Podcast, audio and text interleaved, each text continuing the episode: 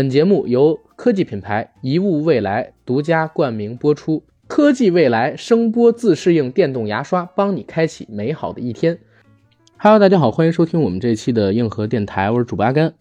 哎，大家好，我是张志浩讲历史的张志浩，大家好。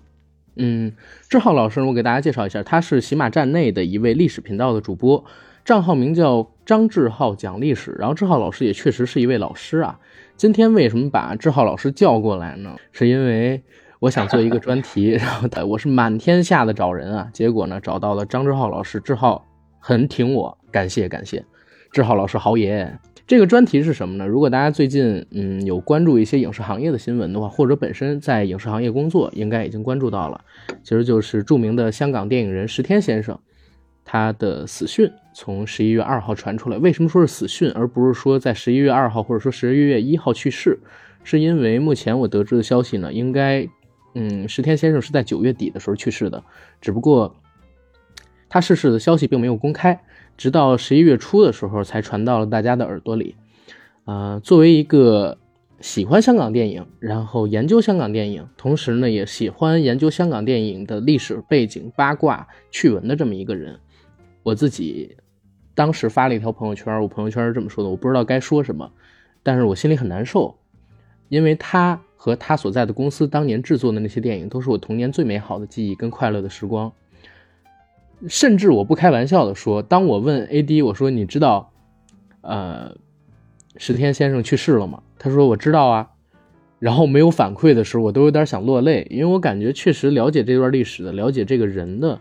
朋友们可能太少了，哪怕你在这个行业里，嗯，也可能并不太关注这段历史，也可能并不太关注他们当年所制作出来的那些电影。当然了，有可能我提到名字，大家会发觉自己都看过，但你确实，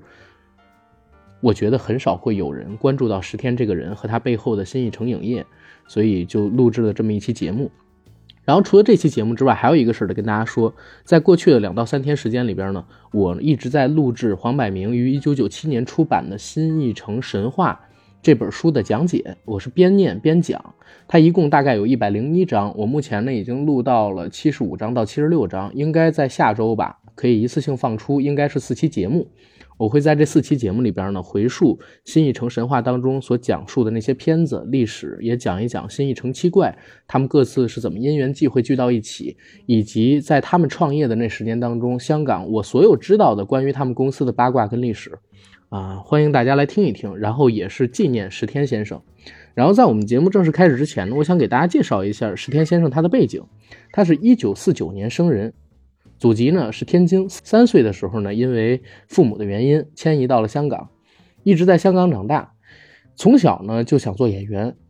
也有很好的这么一个表演天赋，曾经在学校里边接过话剧，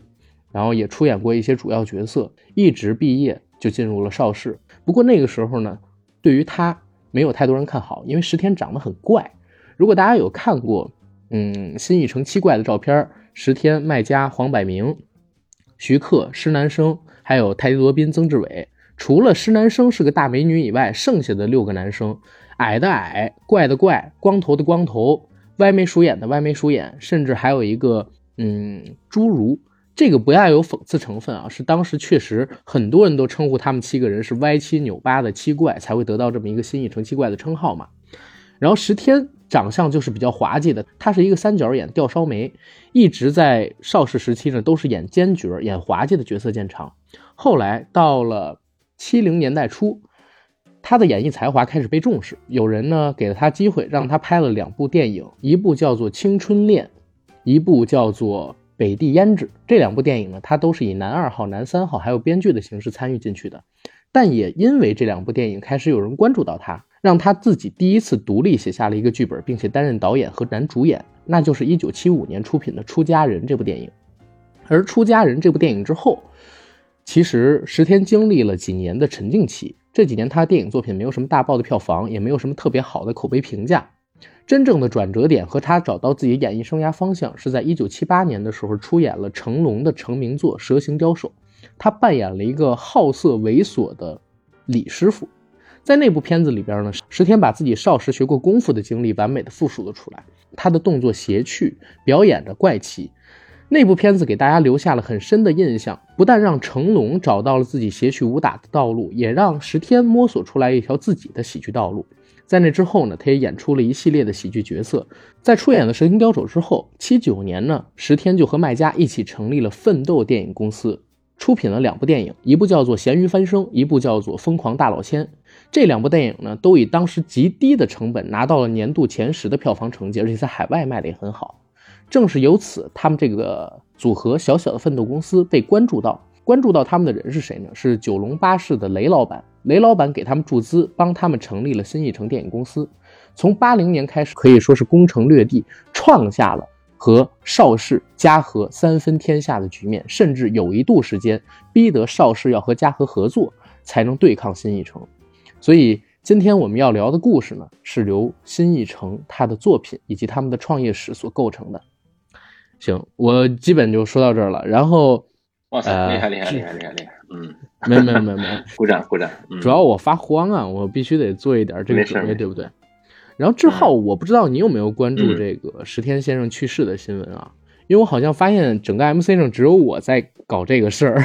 甚至我们开这个房间都没有人进来，可能大家觉得这太冷门了。这个消息确实是你第一时间告诉我的，就是我这个消息来源是从你这儿来的。后来我就马上在网上搜了很多的那个消息。其实我今天想来聊，也主要是听你聊啊。很重要的一个事情就是很难得有这么一个能够有怀旧气质的香港的那个时代电影的这么一个机会啊。嗯，当然我们对于石天先生的离世感到很遗憾，但其实有时候我们觉得，哎，为什么每次有这么一个呃我们的记忆的人物去世了，我们才想起来回忆那一段？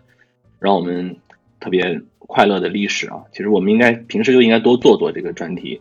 嗯，你知道我想聊这个专题第一个蹦到脑子里面的电影是哪个电影吗？呃，它不是一个跟新艺城相直接关系的电影，这个就是跟那谁，跟新艺城里面的泰迪罗宾有关系。在二零一零年的时候，有一部影片上映，叫《打擂台》。啊，阿甘，你肯定看过啊，对对，就是当时我在读大学了，我的主要的呃阅片量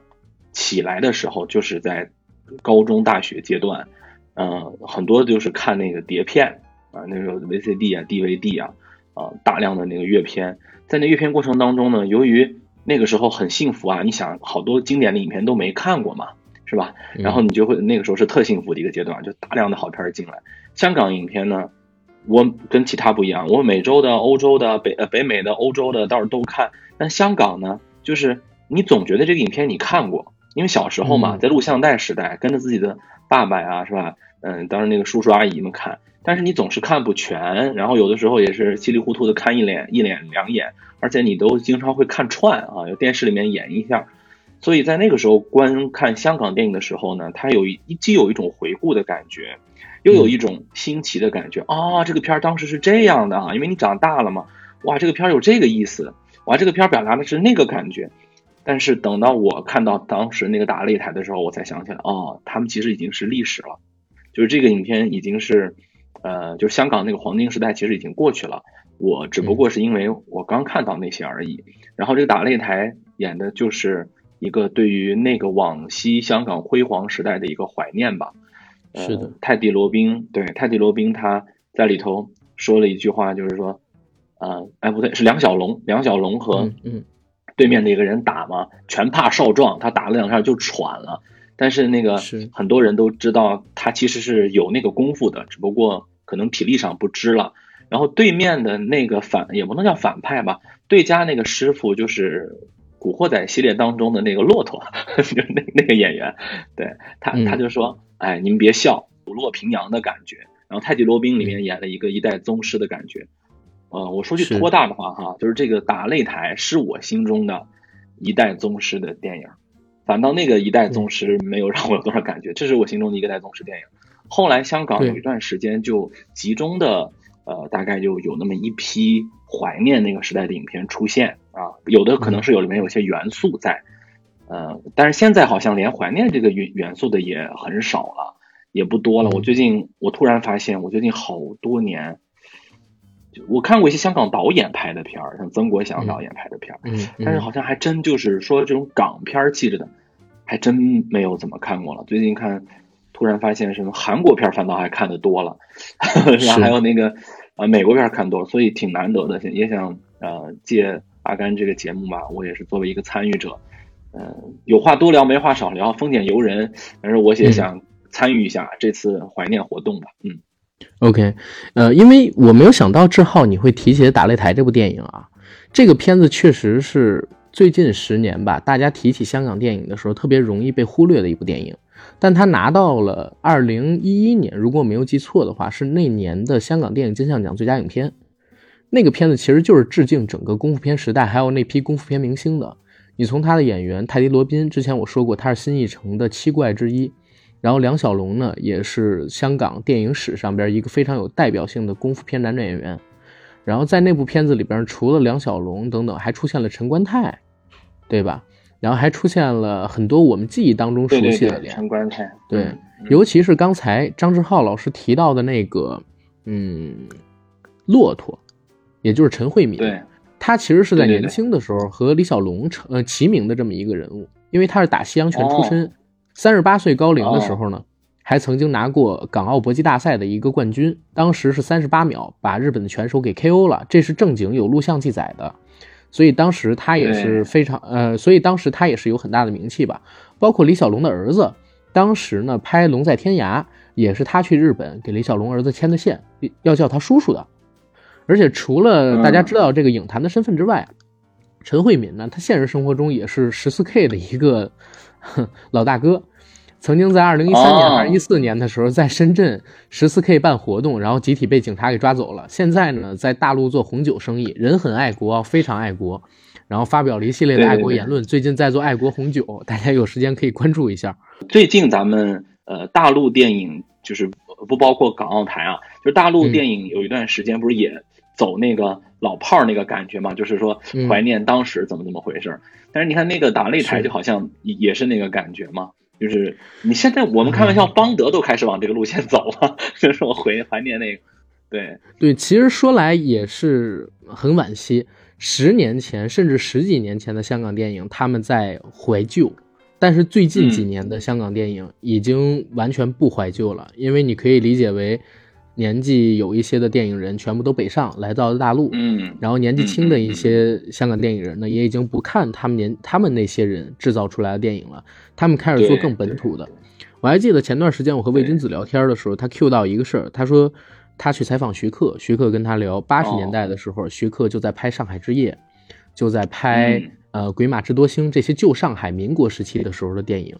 没有人说那不是香港电影。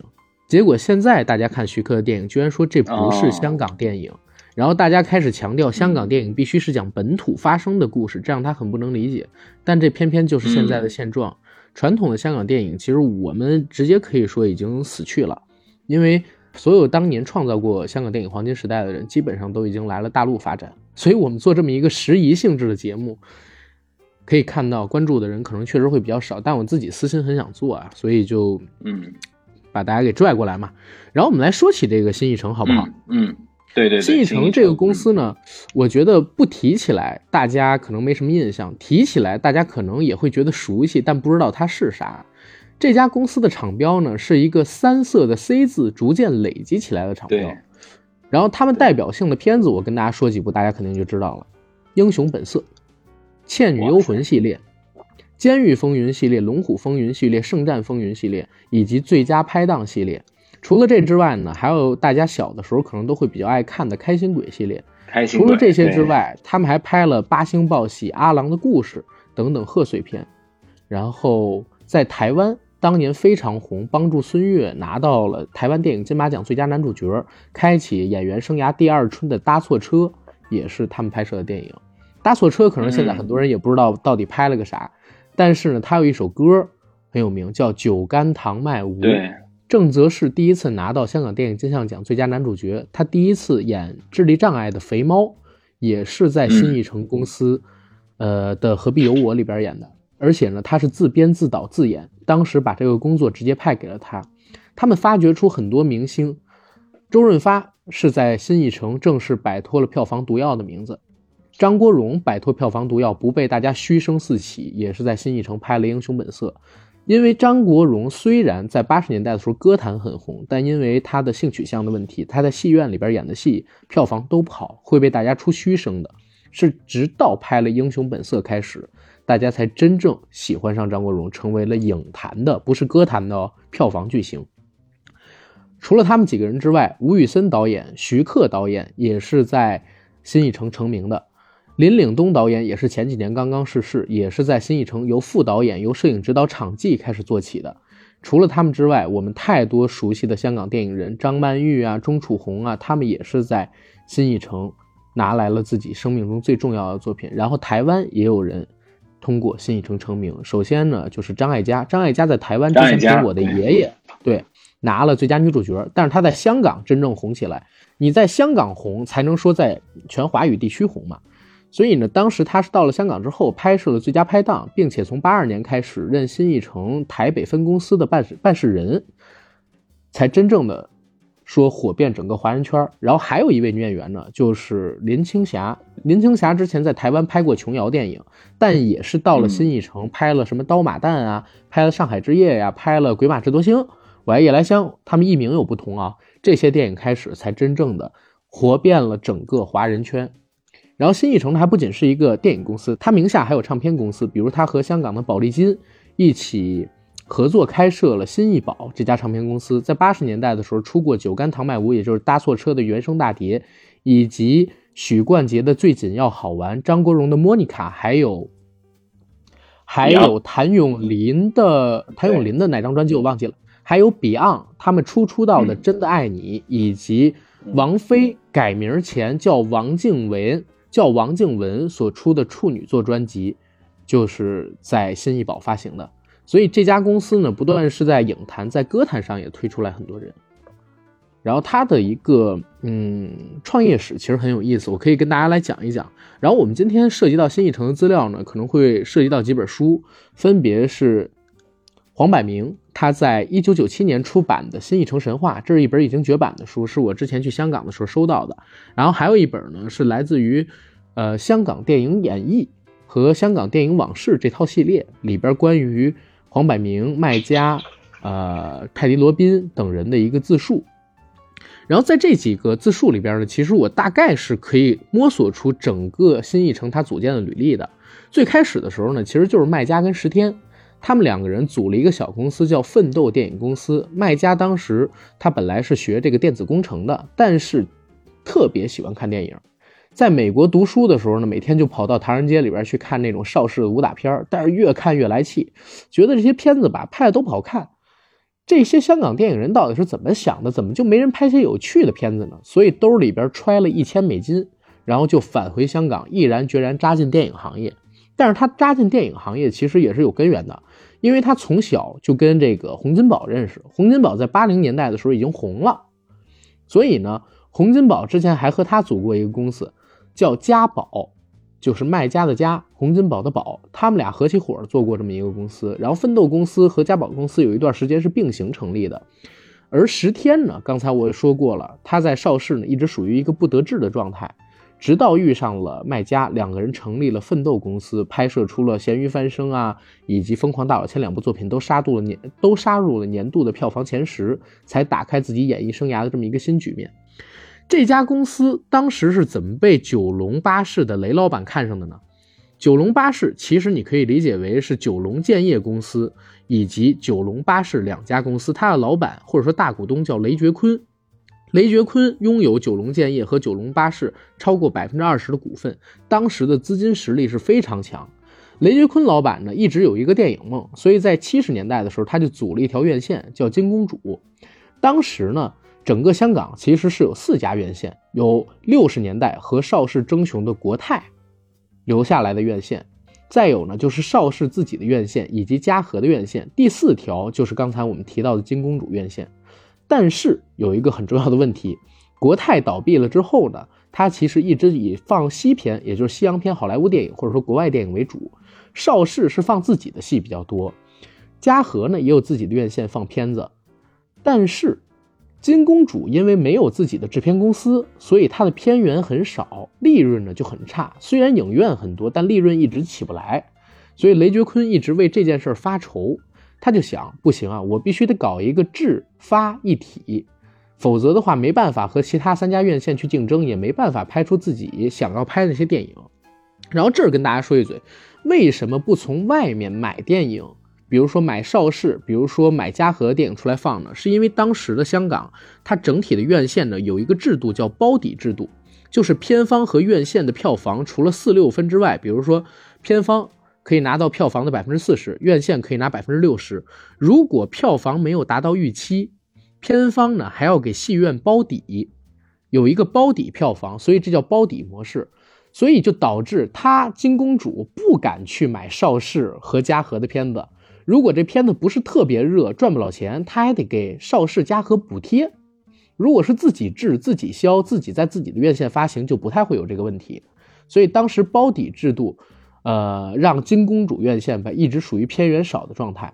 雷觉坤导演、雷觉坤老板当时想做一个自己的公司，他不能找太大的合作，只能找比较小的合作，因为嘉禾跟邵氏还想吃了他这条院线呢。他为了保持独立性，就开始找小的公司。那时候呢。看到了《奋斗》，那《奋斗》公司拍了两部电影，成本都不到一百万，但是票房呢都能收三四百万，而且只是香港本地的票房，在海外也有票房收入。新马泰当时都是香港的票仓，可以说是小本博大利的典型。他们之间的合作其实就是双赢的局面，搞出来一个新艺城。最好的结果肯定是三雄逐鹿，甚至一统香港电影圈；坏的结果呢，也不过就是拿点小钱赔一次。当时卖家就跟雷觉坤讲，最坏的情况就是你把我这个公司关掉，也赔不了几百万。对一个搞地产有九龙建业跟九龙巴士两棵摇钱树的雷老板，不叫事儿。所以当时呢，就在一九八零年，新艺城公司创立了。而新艺城公司创立呢，有一个点得跟大家说，这个点给日后埋下来了隐患，那就是新艺城成立的时候，雷觉坤。也就是九龙巴士的雷老板占股百分之四十九，卖家石天、黄百鸣三个人占百分之五十一，而且这三个人的股份呢占得很不匀实，卖家一个人大概就占去了百分之三十，剩下的百分之二十呢是由石天和黄百鸣两个人共同持有。到了后来，八九年、八八年的时候，随着新艺城越做越大，分赃不均成为了他们分开的导火索，也是这家公司破灭的导火索。我不知道从这个角度来讲，志浩，你是不是可以对整个新艺城它的一个起源有一个了解？我刚才听到你讲这个过程当中，我把一件事情给想通了，就是 那个大家可能注意到，刚才阿甘在说那些片单的时候啊，就有一一串片单，你会发现新艺城的这个影片的类别还是蛮丰富的，而且好像谁也不挨着谁，对吧？你像比如说有这种合家欢喜剧的。像黄百鸣他们这一系列的，就是这种合家欢喜剧啊，包括开心鬼也是那种轻松喜剧啊。然后林岭东的风云系列是很，就是我们说香港的暴力电影吧，就很暴力的那一种，对吧？然后还有像英雄本色，就徐克这这一支卖的，所以他们好像是面儿很宽啊，戏路很宽。我觉得这也可能是跟这部呃，可能是跟这个电影公司它一开始的时候是有分别几个。在各条战线上能力都很强的人组合在一起，你比如说不卖家，他本身就是一个多才多艺的人。其实，呃，他们整个新艺城七怪也好啊，或者前三怪也好，他每个人都有那种自编自导自演，自己拉出来一派就可以做做成一个部分的啊一个能力，所以才会才会有像什么嘉禾呀、邵氏啊，他们能对呃这个新艺城的后面的崛起速度如此之忌忌惮啊。其实刚才有一点就是志浩说的特别对啊，就是新艺城的这七怪，我们先不说三强，三强刚才其实已经介绍过了，卖家石天黄百鸣，对吧？卖家呢是之前学电子工程，然后因为热爱电影冲回到电影行业里边，石天呢更是从小就浸淫在这个电影行业里边做演员，对吧？黄百鸣呢，他其实是做文员出身，之前在洋行，也就是说在银行做经理，喜欢电影，冲到了电影行业里边来。剩下的这四怪到底是怎么来的，就得跟大家说。首先呢，我们就得提到徐克导演。徐克导演学电影出身，他原本呢是个越南华侨，回到香港去做电影。最开始的时候呢，做了三部戏，分别是《蝶变》以及《地狱无门》和《第一类型危险》。然后这三部电影都是当时特别飞的片子，飞到什么情况？蝶变我还能讲一讲，地狱无门和第一类型危险我都不敢在这房间里边讲，你知道吗？就是蝶变呢，有一个概念是中国人死于内斗，因为我们内斗没有把最新的武器运用，并且保留下来。我们已经研究出了机关枪，在明朝的时候啊，已经研究出了机关枪，但因为我们的呃权力派系相互争斗，最终导致了制造出这个武器的人和这个武器消失掉了。这是当时蝶变的概念，而地狱无门呢，讲的是人吃人的故事，而且讲的是生生世世人吃人的故事。你哪怕逃出了那个环境，你最后也要习惯把人五脏六腑抛开，呃，五脏六腑抛出来吃掉，生生世世不能改变，所以它叫地狱无门。而第一类型危险呢，它讲的是无政府主义，讲八零年代初的香港年轻人拿着枪走上街，讲这么一个故事，所以呢。他当年的片子都是叫好不叫座，直到新艺城这家新公司想找个导演，才看上了徐克，把他拽过来。但徐克在后边很多年里边已经证明了自己的才华，从他创立武侠片或者说新派武侠片的这么一个拍摄方式，包括他建立起整个香港乃至是华语电影圈的特效体系。现在其实大家看到的华语三 D 和华语特效，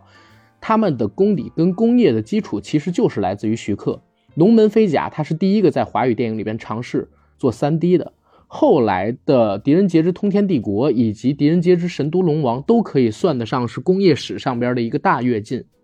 包括到现在，你看《长津湖》也要把徐克老师请过来让他来拍嘛，对吧？这是徐克导演。徐克现在现在也挺飞的，对，非常飞。而曾志伟呢，很有意思。曾志伟他爸曾启荣以前是，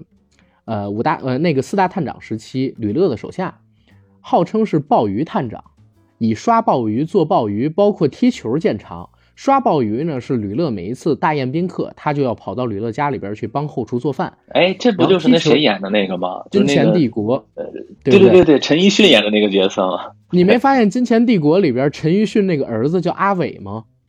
哦哦，是这样啊。对，然后他爸呢，曾启荣特别喜欢踢球。号称是当年踢球的时候经常传球给吕乐，让吕乐去射门，所以呢也算是平步青云。但是七十年代廉政公署出来之后呢，香港就相当于是反黑嘛，然后查贪污，吕乐逃去了台湾，曾志伟他爸也就在那个时候逃去了台湾，而且不能跟曾志伟联系，所以导致曾志伟从七零年代开始呢就不行了，没有钱了，特别惨。我看过他的自传，号称对，号称五块钱要活一个礼拜。他以前呢曾经是香港青年足球队的成员，而且足球踢得特别好。所以呢，在家道中落之后，香港足球队也因为知道他父亲那个事儿，把他踢出去了嘛。曾志伟就跑到电影圈去做最苦最贱的工作——武行，给别人做替身。嗯，因为他那个体型比较小，他只能给女孩做替身。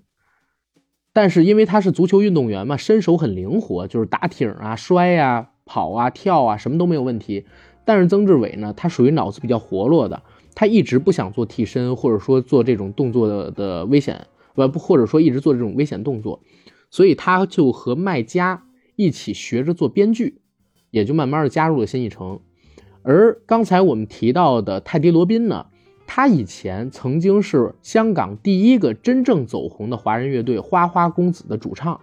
他比温拿乐队，甚至比温拿乐队的前身失败者，就是谭咏麟、陈百强、陈百祥他们几个人组的那个乐队还要早。但是他呢是唱英文歌走红，而不是唱粤语歌，所以后来许冠杰把粤语歌带红了之后，呃，他呢也没有再红起来。当时他做了这个花花公子乐队之后，很随性跑到国外去了。几年之后再回香港，他已经没有了自己在歌坛的位置，然后开始尝试做电影，开始也是做编剧跟电影配乐，所以大家能看到他跑到新艺城那会儿，新艺城刚刚成立，真的是什么人都招，大家之间呢也相互有点关联，就做到一起去了。最后一个人叫施南生，为什么他能加入新艺城？是因为施南生是徐克他老婆。施南生不但是个大美女，还是个大才女，也是香港电影圈甚至整个华语电影圈里边知名的一个女强人。如果大家知道施南生她的履历的话，就会知道她做了一大批牛逼的片子，不但是整个新艺城的大管家，也是现如今华语电影圈里边最知名的女性制片人。然后这就是新艺城的七怪。他们七个人呢，有那种奇闻妙趣的，有身手好的，有做音乐好的，有天生有这种导演功底的，对吧？所以就各个方向都特别牛逼，而且呢，极好交朋友，整个香港电影圈都是他们的朋友，这也是他们整个新艺城吧，可以理解为，呃，为什么能在八十年代的时候崛起的一个标准。第一是能力强，点子多；第二呢，就是因为他们都好交朋友，朋友广。然后这点也说一个，因为朋友广打响他们头炮的故事。新艺城的第一部开山作叫《滑稽时代》，刚才我点过一点，是一部致敬卓别林的电影，主演呢就是石天。因为石天之前已经有票房号召力了，他不是七八年拍成龙的《蛇形刁手》成名的嘛？之后拍《疯狂大老千》什么的也拿过年度票房前十，比较有票房号召力。这部片子呢，他把自己身上的邪趣、喜剧功底啊，尤其是幽默的表情，还有自己那个歪七扭八的长相。三角眼、吊梢眉，发挥的淋漓尽致。这部片子呢，帮新艺城打响了头炮，也拿到了年度票房前十的成绩。而这部片子导演很有意思，导演吴宇森是吧？吴宇森，对对。但是署名不是吴宇森，是吴尚飞，因为当时吴宇森跟嘉禾有片约，他当时呢是拜了嘉禾的张彻做老师。从场记做到副导演，一直到后来八零年代初开始，才最终成为了一个导演嘛。但是因为跟徐克的关系很好，他先是举荐了徐克，化名吴尚飞拍了这部《滑稽时代》，打响了新艺城头炮。后来呢，他因为在嘉禾拍了几部片子不成功，徐克感恩他，把自己筹备了很久的剧本《英雄本色》给了吴宇森。吴宇森到了新艺城，八六年拍出了《英雄本色》。所以是英雄识英雄，英雄惜英雄，相互之间他们都有很好的兄弟情。这我觉得是交朋友最高的境界，就是到你困难的时候，这朋友能想着你，能过来帮你一把；在你落魄的时候呢，朋友也想着你，念着你要拽你一把，知道吧？对，对，对，对。而且，对，就是你在你说的时候，我也想突然想到一个问题，确实是你看他们第一部拍的影片就是跟卓别林有关啊。其实，如果呃大家要是看过那个邵氏最黄金时期的那些影片，你别管是喜剧啊，还是风月片啊，还是什么的，你仔细看啊。首先，他们虽然是港片黄金时代，但是他们还是很带有那个旧大陆的那个体系，就是当年在民国时期那种传统艺人的那种体系。呃，戏曲片咱们先不说，你就光说那个时候的他们选用的故事。好多都是你像当时说书艺人的话的民间故事，甚至如果你看那个风月片，我看风月片有段时间我看了好多风月片，就是找那个 风月片看。就是你如果你仔细看的话，对那个风月片里头有很多传统相声的段子，嗯，你注意吗？就是如果你听那个郭德纲的段子呀，或者说老艺人的啊侯宝林啊，呃什么就是。呃，那个时期的老笑话，你会在很多像李汉祥啊他们的影片当中，你会看到那个东西。就是早期，呃，其实香港电影最初的一波文化富矿，它其实是根植于咱们传统呃民国时期的一些挖掘。但是可能挖着挖着吧，从审美结构上啊，到这个故事内容上，可能就用尽了。而且他们这些老一代人呢，对，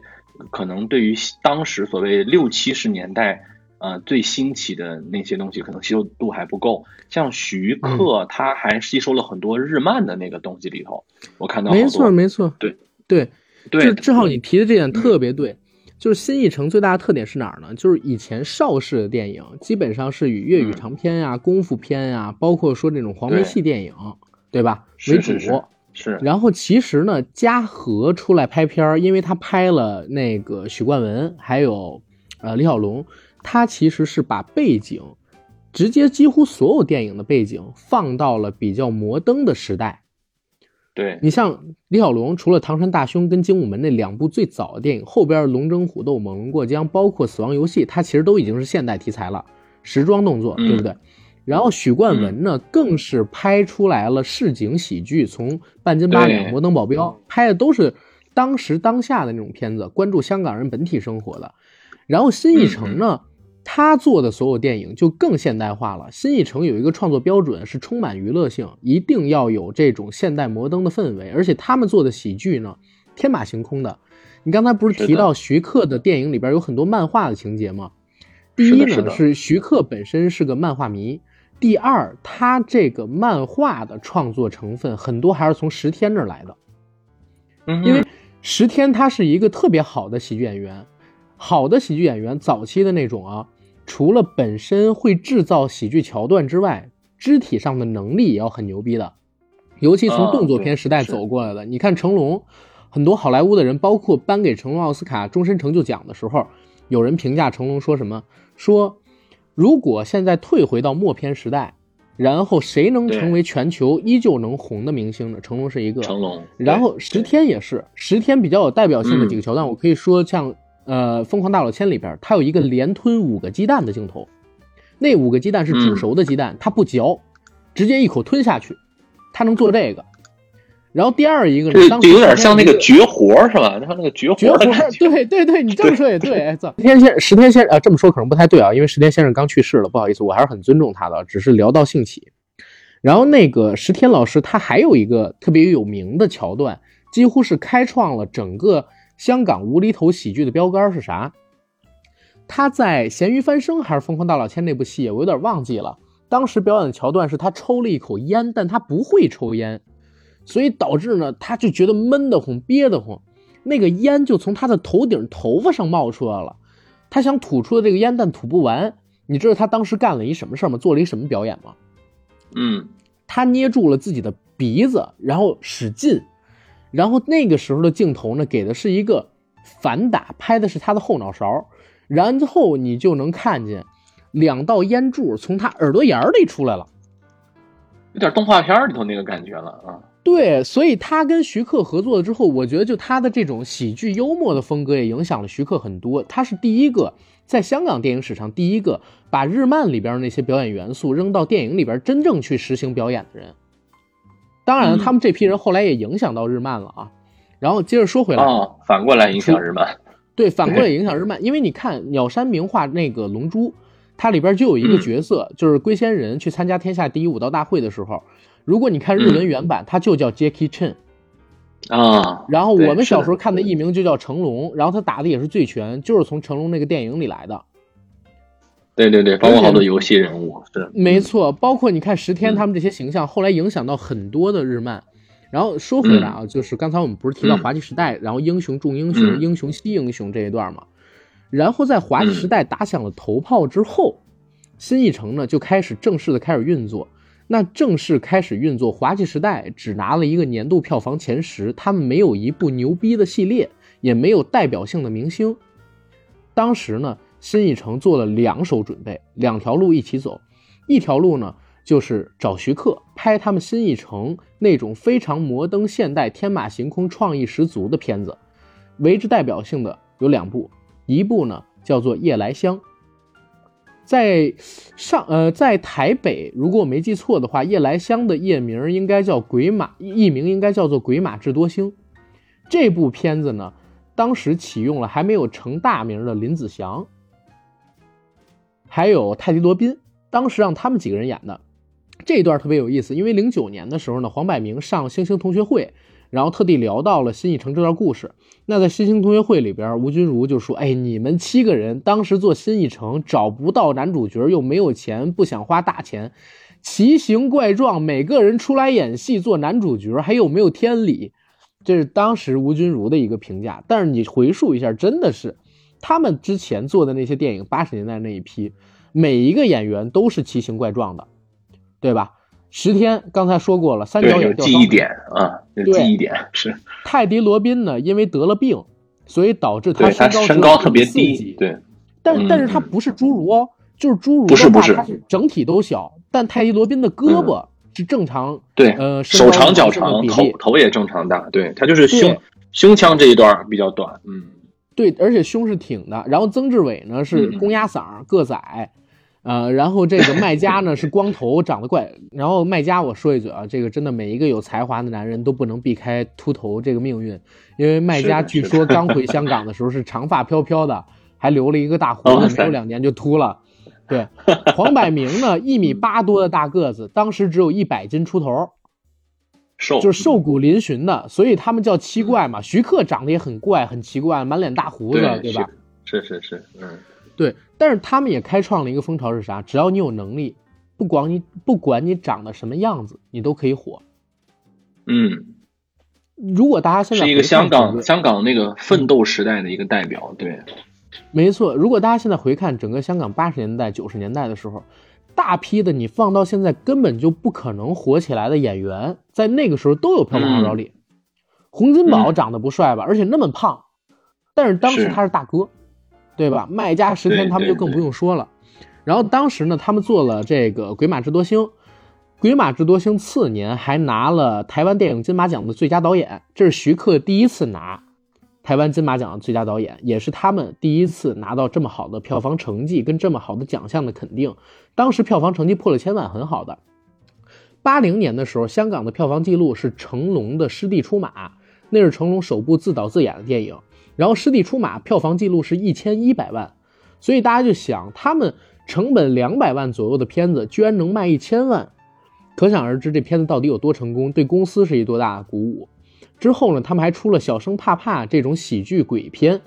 对吧？也是开创了一个风潮。因为洪金宝他们做的《鬼打鬼》，林正英做的《僵尸先生》，他们都是把它放在民初或者更久的那么一个时间前，把鬼片放到现代做喜剧的，也是从新艺城开始的。而新艺城真正憋的大招是啥呢？他们当时想做一个石破天惊的作品，因为刚才志浩提到，好像《零零七》在香港的票房特别好，没错，真的特别好。对，零零七太空城在香港拿了年冠，七百八十多万的票房，当年是仅次于，呃，应该是摩登保镖还是半斤八两，创下的那个票房记录之后才被打破啊。我还记得零零七太空城嘛，他们不但是仿星球大战到太空，而且开场有一个戏被阿汤哥《碟中谍六》还致敬了，就是跳，呃，高空跳伞，但它是七十年代拍的，我靠，七九年拍的，特别离谱。然后当时呢，他们喜欢或者说看好《零零七》这种类型电影，他的一个成就，于是呢，他们想做一个香港的《零零七》，就琢磨出来一个光头神探和一个侠盗的故事。那光头神探肯定是归麦家演，侠盗找谁演呢？当时公司刚成立，只拍了几部像样的电影，然后他们想找周润发跟麦家合作最佳拍档，但是发哥呢给他推掉了。发哥去拍了别的电影，然后特别有意思是啥？发哥不看好最佳拍档能大卖，所以后来黄百鸣提到这段历史的时候就说，演员真的是时也命也，你运气不好，或者说还没轮到你走运的时候，所有的机会摆在你面前，你也不可能大红的。发哥必须得等到英雄本色才行，所以当时他们就做了个决定，是咋回事呢？十天告诉了卖家说要找许冠杰。许冠杰是许冠文的弟弟，文武英杰他们家是许冠文、许冠武、许冠英、许冠杰，他是老四。老二呢，许冠武是做幕后工作的，导演跟编剧，所以台前呢就是许冠英、许冠文还有许冠杰三兄弟。许冠英，如果大家看过《僵尸先生》的话，会知道里边有一个角色叫文才，长得呢就是一个配角脸。许冠文呢是喜剧大咖，然后许冠杰不但也是人长得帅，然后跟着哥哥们一起做了很多电影，拿了很多很好的票房成绩之外，他还是粤语歌的开山鼻祖，第一个把粤语歌之前在香港只红英文歌跟国语歌的，没有人听粤语歌，他是第一个把粤语流行歌唱红的，所以他是香港第一代的歌神，当时是票房巨星来的，所以他们去请这个许冠杰的时候，没有人想他真的能答应，结果许冠呃结果许冠杰真的答应了，但是他给了一个天价，要两百万的片酬，那可是八零年代初哦。除了像成龙他们这样的，因为做动作片在海外能卖出片子票房的，几乎没有香港演员敢要香港两百万的片酬。当时，现在啊，现在市价，比如说香港一套半山的别墅能卖过亿，然后当时呢，一套别墅只卖二十万，大概港元就可以买。然后许冠杰开出来了两百万的片酬，当时呢，卖家觉得许冠杰不值两百万。许冠杰不值两百万，他呢只值一百万。那多出来的一百万是干嘛？他觉得五十万是撬人的成本，五十万是给新艺城打广告的成本，因为两百万的片酬可以用来做宣传。说这是有史以来最高的，非成龙他们这些动作影星以外的票房，就把许冠杰请来了。然后这部片子呢是曾志伟做导演，黄百鸣几个人做编剧，结果卖了将近两千七百万港元的票房。当时的电影票价相当于是十块钱不到一张，也就是说，呃，这部片子当年只有四百多万人口的香港，八十年代香港人口不像现在这么多啊，它是有移民潮的。香港的人口最少有一半人走进了戏院去看这部《最佳拍档》。如果按照他当时的票房或者说人次计算票房的话，大概到现在得有一亿多，而且还是四百多万人的一亿多啊！如果按当时那个热度，有可能会破掉《阿凡达》或者说《复仇者联盟四》在香港保持的影史记录。当时他也创下了中西两两方啊所有电影在香港本土的票房记录，这是《最佳拍档》当时的成绩。而且呢，《最佳拍档》。还有几个壮呃，还有几个壮举。第一个壮举呢，是因为当时的香港没有特效体系，所以他们请了当年曾经参与过《星球大战》和《狼人》的特效师，那个特效师名字我忘记了啊，来到香港做最佳拍档的设计，然后道具的设计还有化妆，帮助香港建立了整个工业体系。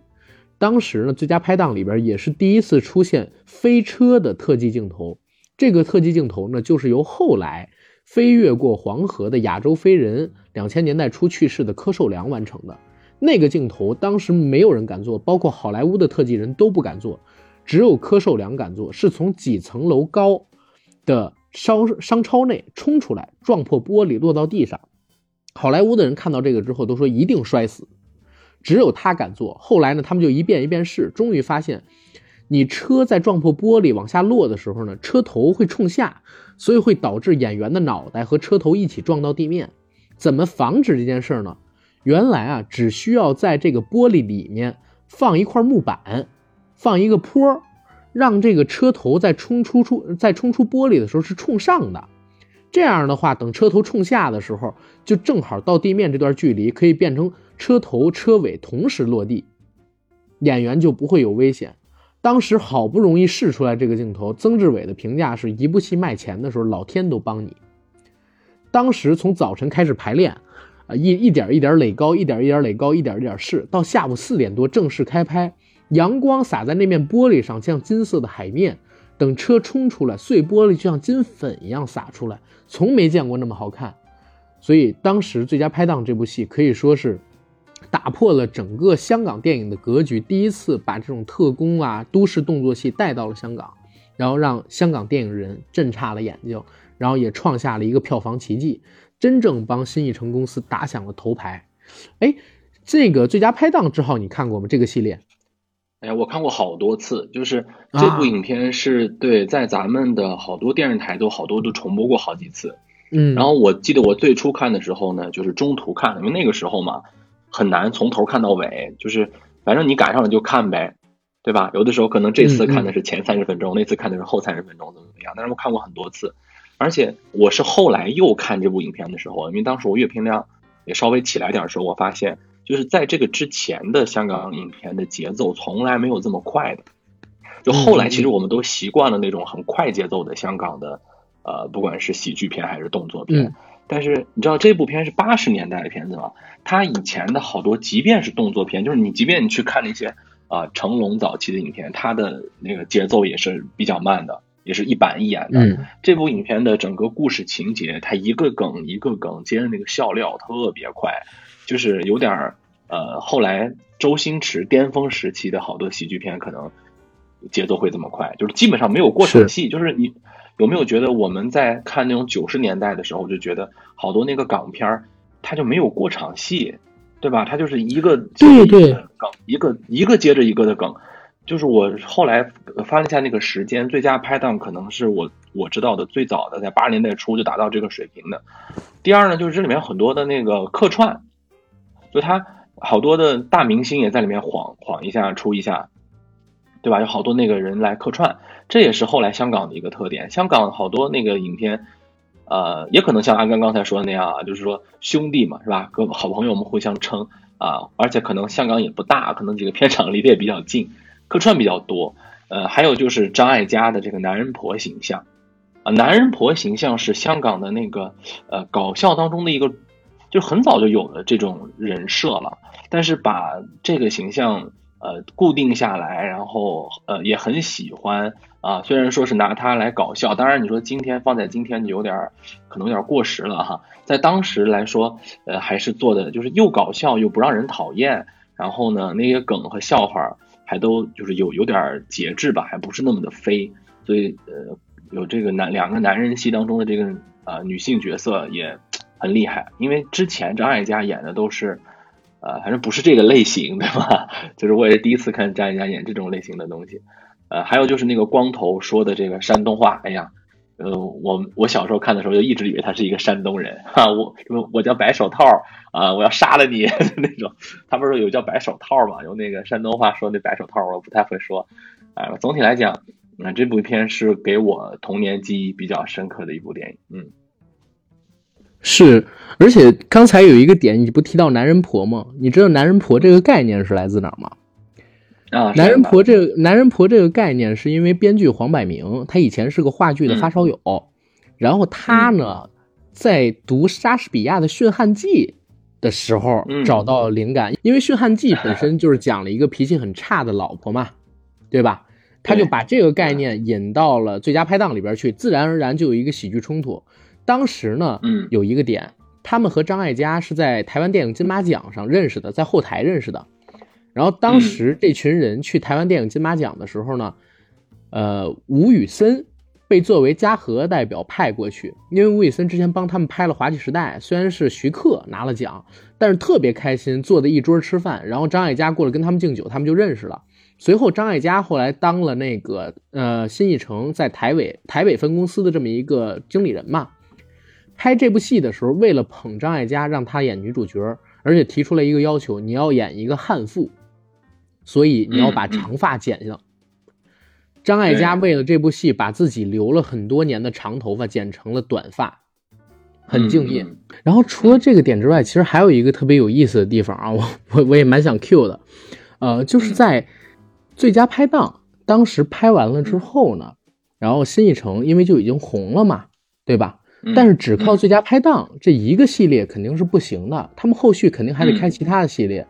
你知道当时他们刚才我不是说奇形怪状七个人全都出来做导演吗？都出来做演员嘛，对吧？嗯，马上要说到的是谁呢？马上出来要说到的其实就是开心鬼系列，黄百鸣。对，黄百鸣，开心鬼系列呢，是因为黄百鸣看到了有一个话剧在当时香港得了奖，叫《周秀才》。叫朱秀才，讲的就是一个吊死鬼的故事，还有三个女生，然后他呢就买了版权，然后改成了现在大家看到的这个开心鬼的电影，但当时预算特别低，真的特别低，没有人演，公司也不看好这个鬼片然后能大卖钱，他就自己做了男主角，然后启用了当时还是新人的高志森做导演，结果没想到两百万成本在香港本土哦卖了一千七百多万。而且呢，不但是卖了一千七百多万，在海外还大火。这部片子据说当时给整个新艺城带来了将近千万美金级别的收入，就一部电影啊，是当年刀仔锯大树就说小本博大利的典型。所以这个片子对整个香港的发展首先是非常重要的。然后除了这部片子之外呢，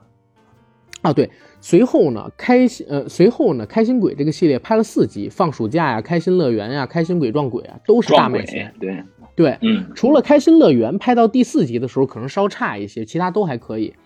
而且当时呢，他们为了让这个嗯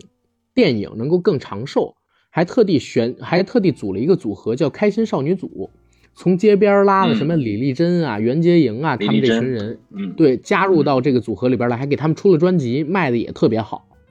而且当时新艺城这块得说一下黄百鸣啊，黄百鸣有一个特别牛逼的点，他是第一个。做粉丝经济的人，你像现在那个月华不是在国内培养练习生吗？他们也做了月华的粉丝团，就是专门关注月华动态，关注月华新推出的新人。新艺城呢，嗯，当年开创性的做了一个叫做“新艺城之友”的组织。新艺城之友就是你连着看完，比如说五场还是四场新艺城电影，交票根到新艺城公司，你就能成为新艺城之友这个会的会员。然后会定期的组织见面会、签售会、握手会，还有试映。因为他们之前做电影，你知道香港电影拍的比较快嘛，然后可能七八天、十几天就能拍出很多段落来，一个月可能一部戏就从制作到上映了。那当时呢，他们经常会行使一个事儿，叫啥？叫试映午夜场。在比如这个片子正式上线前十几天的时候，组织一帮新艺城之友到电影院里边去看片，然后收集他们的反馈，如果有大家不满意的地方，立刻补拍，立刻改。所以当时这个新艺城之友的出现，对，就变成了一个，嗯，怎么说呢？良性循环。观众给了你反馈，让你越拍越好，然后他们也真正吸取观众的意见，观众自己有参与感，慢慢就变成了整个新艺城的片子，只要上。新艺城之友就会带头买前几天的票房，就像现在的漫威电影一样，大家就集体过去买，然后导致他们的片子每一部出了票房成绩都很好。这也是当时开创的，是吧？没错没错，而且还有个好玩的事儿是啥？就是新艺城呢，他当时是怎么攻下来台湾的？虽然是吃港片儿，但是呢，其实也不是特别吃新艺城的电影。新艺城的《新艺城之友》怎么在台湾打响名号的？是有一部电影叫《搭错车》，讲的就是一个呃收破烂的老头捡到一个弃婴，结果这个弃婴呢后来长大了成了大歌星，不认他这个爸爸，或者说没法认他这个爸爸的故事。然后这个片子在台湾当年上了十一遍，大破票房纪录，帮五十来岁的孙越拿到了台湾电影金马奖的最佳男主角，而且。这部片子为什么叫搭错车也很有意思。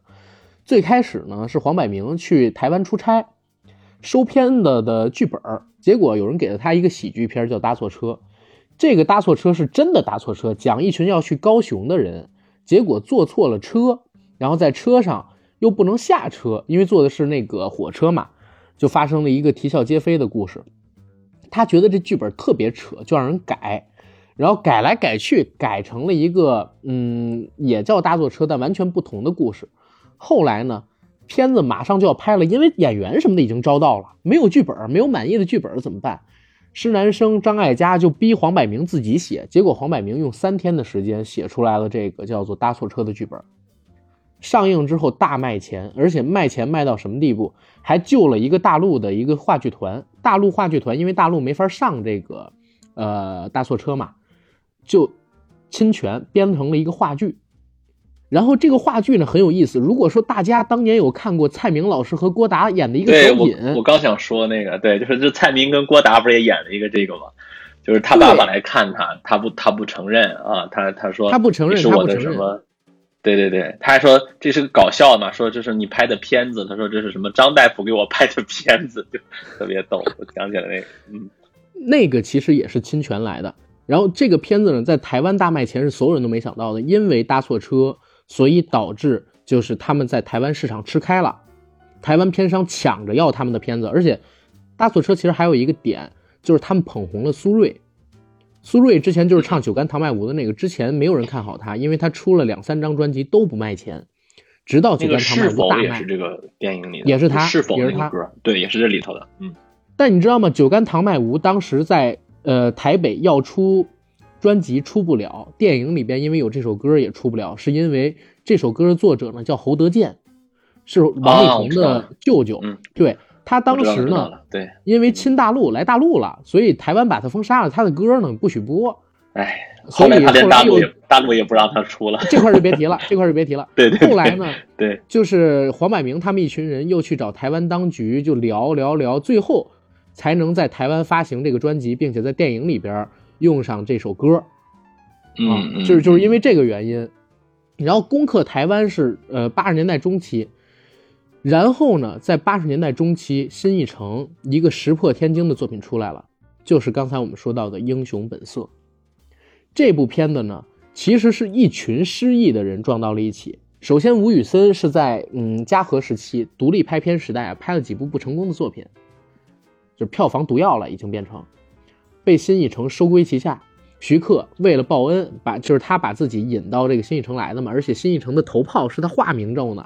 所以都感他的恩，把《英雄本色》这个剧本给了他。吴宇森是失忆的，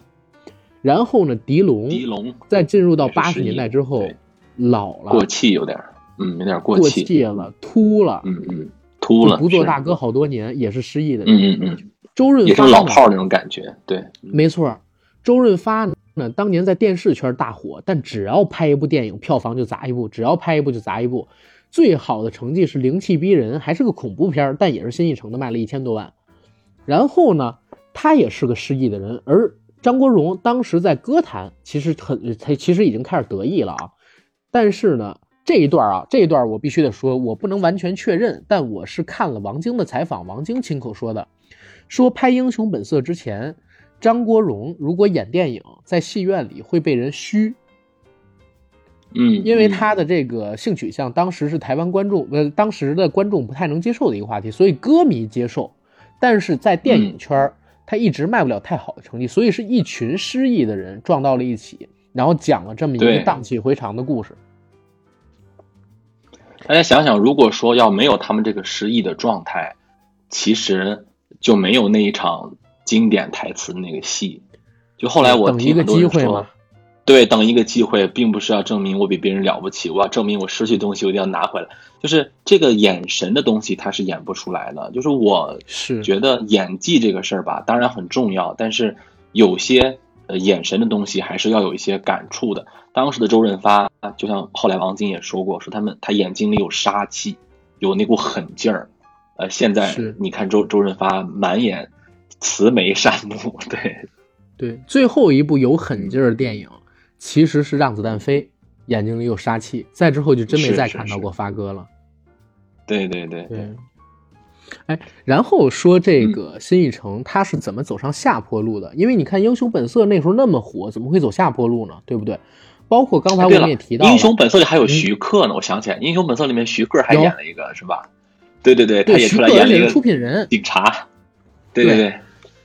哎呀，这个英雄本色这个事儿能聊的东西太多，甚至可以单开一期嗯节目。但是我 反正那个时候是关系好了，就各种帮忙嘛，嗯他也各种出来。但呃英雄本色确实是吴宇森的作品来的，他开创嗯了后来很多年的这种英雄片的风潮。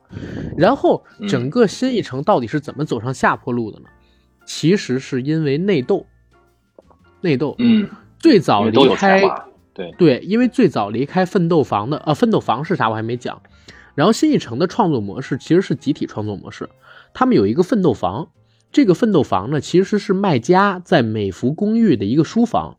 方圆差不多也就十平米。这十平米呢正好坐七个人，他们每周会开五天的会，晚上十二点开始，第二天早上七点结束。大家都在那儿抽烟、聊剧情、聊剧本、聊怎么写故事。他们只要定下来的故事，所有的片子的导演是不允许改的。之前曾经出现过啥？拍《英伦琵琶》的时候，在西班牙还是在英国拍，有人因为改了一点剧本，直接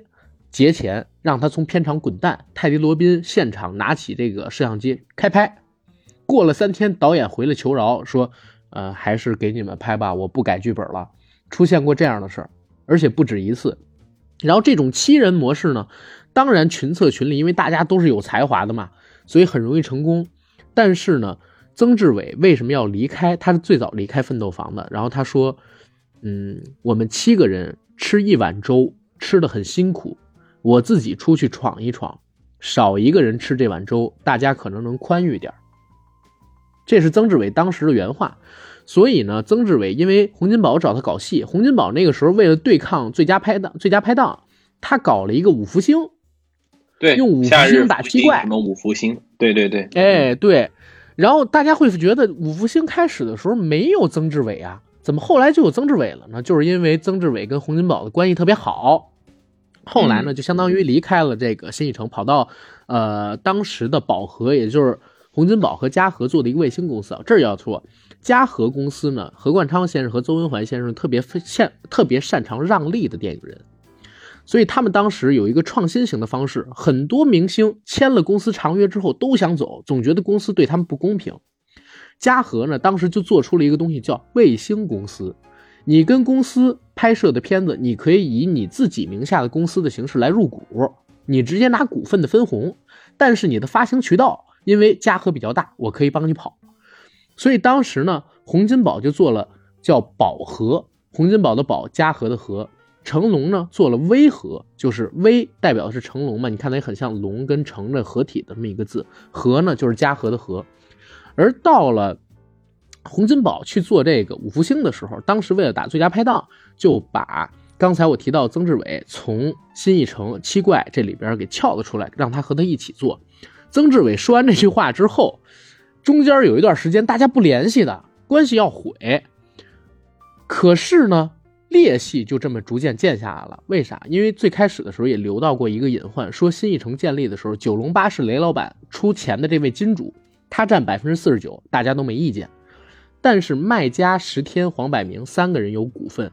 徐克、曾志伟、泰迪罗宾、施南生四个人是没有股份的，也就是说他们只有工资，还有一些分红，但是没有股份分红，大家就始终觉得不公平。再加上卖家一个人占百分之三十的股，剩下两个的老板呢，石天和黄百鸣也觉得不公平，所以呢，几个人的间隙就越来越大。到了八五年、八六年，随着公司越来越赚钱。大家就开始有点分赃不均、利益分配不匀的这么一个架势出现了。当时不仅是洪呃，不仅是曾志伟走了，卖家居然也离开整个新艺城，搞了一部戏，叫什么叫《最佳福星》，把最佳拍档和五福星这两个 IP 给融在一起，做了一部。虽然票房没有卖的特别好，因为那个时候最佳拍档跟五福星都在走下坡路了啊。但是新艺城的人呢就特别生气，说你明明是大哥，你怎么带头出去赚钱，跟别人做片子？后来徐克呢就自己组了一个电影工作室，他的电影工作室名字就叫电影工作室，按照现在来说根本就是不可能申请下的这么一个名字。然后这个电影工作室赚到的呃出的片子赚的钱呢，徐克自己可以拿一些分红，然后走公司的发行渠道，然后再出去。这个工作室出来的呢有啥？有刚才提到的《英雄本色》的续集，《英雄本色：夕阳之歌》，有刚才我们提到过的那个《倩女幽魂》系列，都是从这个里边走的。黄百鸣呢，自己搞了开心鬼之后，后来又做了什么八星报喜、阿郎的故事，他也是走自己名下的这个账，不太跟公司分。卖家自己带头出去了嘛，然后十天呢，是因为自己想组。但是呢，能力不够，拍的东西票房卖的不太行，就有点心灰意冷，想去做房地产。曾志伟是更是早就走了，然后施南生呢是跟着这个徐克的嘛。泰迪罗宾话说的很好，泰迪罗宾说他只是个小兵，从来没想过做老板，自己呢对钱看的不是那么重，但是很看重朋友，他不想站队。所以到了八十年代末期的时候，这些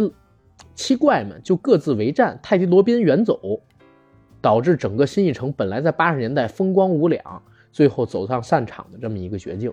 这是整个新艺城散沙成了一盘散沙的一个点。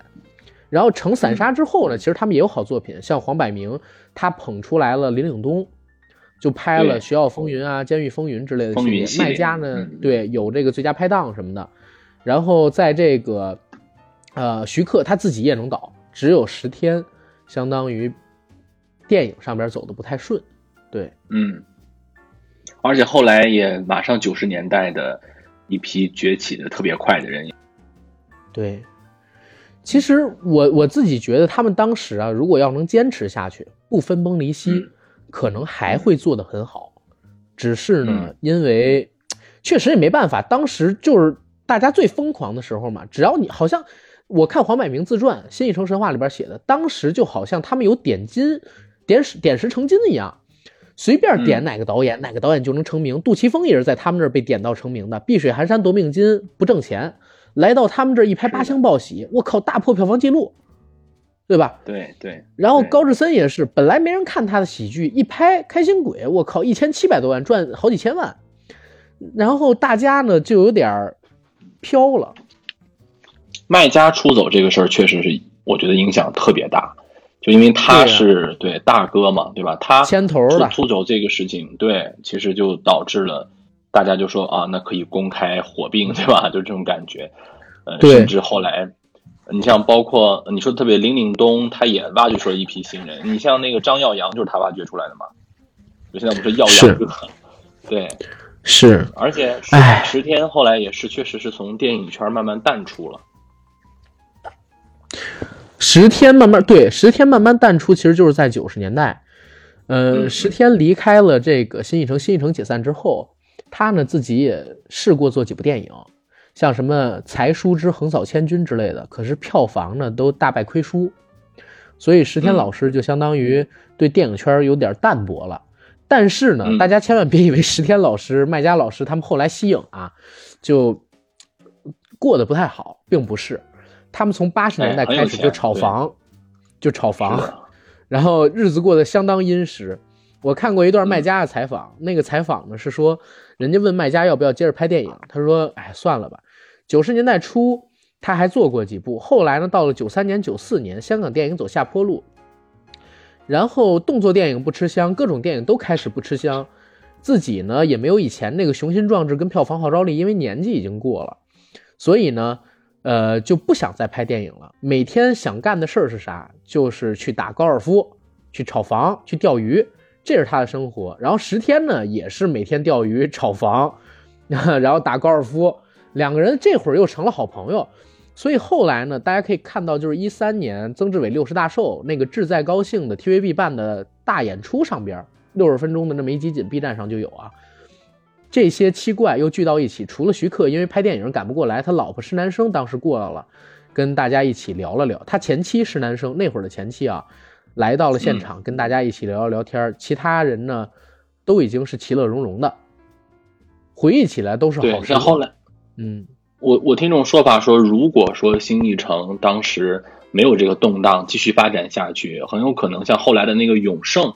就不会起得那么快，对吧？就是对啊，王晶对吧？他们其实是后来接了新艺城的班。这儿正好讲几个八卦，你知道？嗯，周星驰曾经给新艺城递过简历吗？嗯，对我好像听说过这个事儿。八十年代的时候，星爷呢到了新艺城递自己的简历，结果呢办公室的文员小姐说：“你把这个简历填好，你就可以走了，我会给老板的。”然后黄百鸣说，至今没有见过那份简历。我说赌圣就是九零年嘛，他们新艺城是在八九年那会儿慢慢下来的，整个八十年代过去之后，九零年，对八九零年，周星驰他们无无缝衔接是吧？后来那个呃，像向华强、向华胜他们那个永盛娱乐，包括后来王晶的那个赌神啊，就全起来了。就是我们熟悉的另一个香港黄金时期，好像又又出来了。不过就开启了，呃，慢慢。对对对对，慢慢就很难再看到，你像麦家呀、像十天呀的影子。嗯，他们这些作品。然后当时呢，黄晓明说，因为他第一次找周星驰拍是《家有喜事》嘛，《家有喜事》当时本来是想，对，本来是想这个林子祥演大哥，他演老二，张国荣演老三。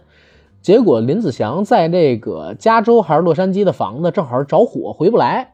只能去请刚刚冒头的周星驰。结果周星驰呢，星爷。开了个天价，开了个当时，呃，很贵很贵的价格，啊，超过他平时的价格很多。黄百鸣评价是狮狮子大开口，所以后来呢，他就想，有可能是因为 星爷年轻的时候二十郎当岁的时候，哎，递简历你们不看，报复。现在我让你高攀不起。对，这是一个八卦。第二个新艺城错过的人是谁？错过的人呢是王家卫，哦，当时特别有意思。黄百鸣呢，他是公司的那个算账的嘛，就是整个施南生是管大策略，然后具体的文员工作，因为王黄百鸣之前在银行工作，就归他管财务之类的。然后他算账的时候，发现有一个编剧叫王家卫，三个月了，从来没到公司上过班，他就赶快找过了卖家，跟这个当时的洪金宝、石天他们这些人问王家卫是谁。结果，哎，不听不知道，一听吓一跳，说这王家卫啊正在帮他们写一剧本，但是呢，已经拖了好几个礼拜了，整个剧组人都齐了，就是没法开工。他就把王家卫叫到了办公室，问王家卫：“你什么时候写剧本？”王家卫说：“他一定要写出一个精彩的剧本才行。”你憋了好几个月，一个字都没有写吗？他说没有。然后黄百鸣当时说了几句话，对，黄百鸣当时说了 几句话，说：“你知道吗？”我写最佳拍档用了一个礼拜，搭错车我写了三天，开心鬼我改编只用了两天。你现在告诉我你几个月都写不出来一个字儿，我觉得你不要在我们公司干了。所以当时他给王家卫结了钱，把他赶出了新艺城。还有一个错过的人才叫刘德华，刘德华呢开始是有人推他做那个电影的男主角，但是他觉得那会儿刘德华胖，就是八零年代初的时候比较胖。只让他做了《彩云曲》里边的男二号，结果没想到过了几年，刘德华就大爆特爆成天王了。嗯，对，所以就是我我就回到刚才那个评语啊，他们说一个人红真的是需要运气的，等时运，时运来的时候都好，什么都顺着你；一个人的时运不行的时候，机会不会落到你身上的。所以天时也很重要，地利也很重要，人和当然重要，但缺了前两个也不太行，我觉得。九十年代如果说是刘德华、周星驰、王晶。啊，就是永盛他们的天下。那么八十年代这十年，那无疑就是新艺城的天下。对，是的，是的。所以他们这家公司，别看只有短短的十年，但是做出来的作品，我再给大家数一下，像什么《华西时代》呀，《小生怕怕》呀，《鬼马智多星》，或者说叫《夜来香》和《我爱夜来香》，《上海之夜》，《刀马旦》，呃，《倩女幽魂》一二三，《英雄本色》一二三。监狱风云一二，龙虎风云，圣战风云，开心鬼系列四集，然后外加上什么横财三千万啊，然后八星报喜，阿郎的故事，等等等等，就一系列的好片，包括卫斯理传奇也是许冠杰演的，啊，还有一些其他的电影吧，几乎充斥了我整个小时候最快乐的时光，因为他们的片子基本上是以喜剧跟幽默，还有天马行空的想象力见长，然后这些人塑造了我的一个。怎么说呢？童年时代的电影，尤其是香港电影这个类别里边的一种快乐的感受，所以我是的，在知道石天先生去世这个新闻的时候，我真的心里边是很难受的。为什么非得把志浩什么的给拽过来 录这期节目？我知道志浩也压力很大，因为这是帮我们 压力很大，压力山大。对，因为这是帮我玩梦。其实他对这个东西不是很感兴趣，包括我身边好多人都不感兴趣，但我为啥非要做？就是我觉得我的成长过程当中，这个东西对我很重要，而且我真的很想聊一聊以十天和他为代表新一城。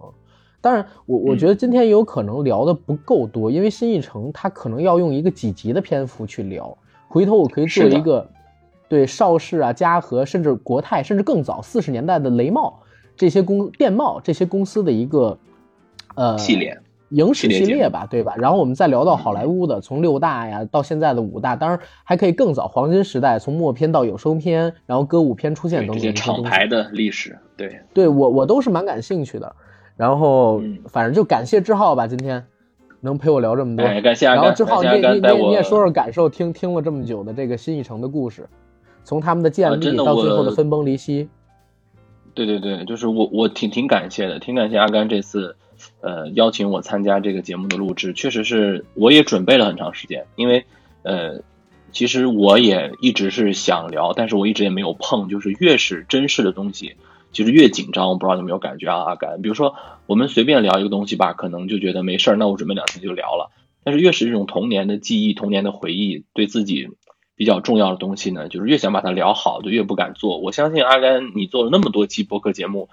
啊，为什么现在才做到这一点？也不光是因为石天先生现在一个去世的机会，其实也是心里头一直在郁结，觉得呃自己还不是最好的自己，是吧？还还得再等一等，做做这个系列。是是是，你像我今天在做这个节目的过程当中，也是跟着回忆了一下我差点已经被遗忘的记忆。说实话，你像呃像星爷的电影啊，包括刘德华演的电影啊，包括王家卫电影。其实是我，呃，后来也看了很多遍，包括长大点看的了。但是真的像最佳拍档，像开心鬼，啊，像刚才说压搭错车、酒干倘卖无那歌，那真的是童年，就是小学生的那个时候。呃，如果再不回忆，连我可能都要忘记，就是黄百鸣曾经在一个，呃，既有恐怖元素，又有青春少女元素，又有喜剧元素的。这么一个系列电影当中，曾经那么瘦过，现在好像黄百鸣已经不瘦了，对吧？那个石天老师，他对石天老师，如果你只看到他的英雄本色的话，其实你会把他想象成一个老炮儿的感觉。当时那个里面他演的确实很沧桑啊，就四龙四是吧？龙四四叔，啊，对四叔。但是确实他当时是演过呃像卓别林啊，就那样的一个喜剧形象的。他的那个嗯，就是你说的三角眼、吊梢眉的那个。感觉，包括你说他吞鸡蛋那事，哎，我确实是想到了那个镜头。呃，那个时代是一个很节奏很快的时代。呃，八十年代的时期，很多人说香港好多电影都是几天就拍出来的。呃，但是即便在那样的一个开放的时期，还是有这么多有才华的人而且你最后说到了他们分崩离析，我想到了一个点，就是说有才华的人天生有一种不安分的心态，就是很多用人公司他们经常也就抱怨说，哎呀，我们这儿的那个年轻人啊，能力是强，但是他们总是待不住。这我觉得我也理解，就是这七怪也好，我们说七大才子也好，他们在奋斗的时候，真的有时候可能是啊不分日夜的去打拼，但是呃也很难。我们经常唏嘘说：“哎呀，他们最后分崩离析了。”但是我们换个角度说，他们也撑了十年呐。就在好多创业公司有能撑到十年的吗？他们那个才华还不不济人家呢，好多都撑不了这么长时间。这七个人的这十年，真的是我觉得也给我们足够多的回忆了。嗯，所以他们才是香港影史这些公司里边一朵奇葩嘛，对吧？开的时间虽然很短，但是足够绚烂嘛，嗯，对吧？嗯，然后我看了一下，今天其实你看我们这个房间，就是整体的人都特别少，我都能想象我这期节目播出去不太会有人喜欢，但是没办法，这个真的是情怀分这咱我就是想做，对对，我就是想做，对。然后以后反正我看，要是这个系列大家喜欢的话，我不行，以后就上付费，我就卖钱了，我靠，我不我不给大家讲情怀了。好，然后你你这个系列我其实挺想听的，就是以后如果说你在嗯真的做付费，我会付费。OK OK，谢谢谢谢谢谢。然后我我结尾我做一个那个广告啊，我们节目硬核电台已经在全网各大播客平台同步播出，欢迎各位收听、订阅、点赞、打赏、转发我们，也欢迎在各大媒体平台搜索“硬核班长”，关注我们的官方媒体账号，加 J A C K I E L Y G T。他的个人微信，我们的管理员呢就会拉你进群。如果你是不同城市的听友，你请发送你的城市名，告诉这个管理员，他会拉你进不同的城市群。好，然后在我们本期节目的结尾呢，我也做一个广告啊。如果大家听过我们开头的话，都知道我们这个银河电台呢被一个科技品牌叫做一物未来给冠名了，他冠了我们十期节目。然后他这个物字儿呢，其实比较难写，是一个日字旁。一个五上五下口的那个五，这个物，一物未来呢，它是一个科技品牌，然后它是做超声波电动牙刷的，然后其实之前呢也曾经送过样品给我和 AD，然后我们两个人也试用过，我们俩觉得感受还是不错的，然后感谢人家冠名方对我们的一个信任跟支持吧。其实现在每一期节目下边大家也会发现有他们品牌的官方账号来和我们评论做互动。最近一段时间正好是双十一，如果大家最近呢有想换电动牙刷的，可以关注一下他们的淘宝官方店铺，也叫一物未来，正好有折扣。而且呢，作为一档定位中高端的电动牙刷品牌，我觉得现在这个价格还是比较合适的，比平时大概低个两三百块。啊，总之，我们硬核电台的听众，如果有钱的捧个钱场，想换电动牙刷的，可以关注一下。如果不知道，或者说没用过电动牙刷，也不太想买的，也没关系，人家是冠名，帮我们做做宣传，请在我们这期节目下边评论一下，你已经知道了一物未来这个品牌。好，谢谢大家，我们本期节目到这儿，好吧？然后也谢谢志浩啊，再给志浩打个广告，喜马拉雅历史频道张志浩讲历史的主播，然后我们可以到这儿了吧，志浩。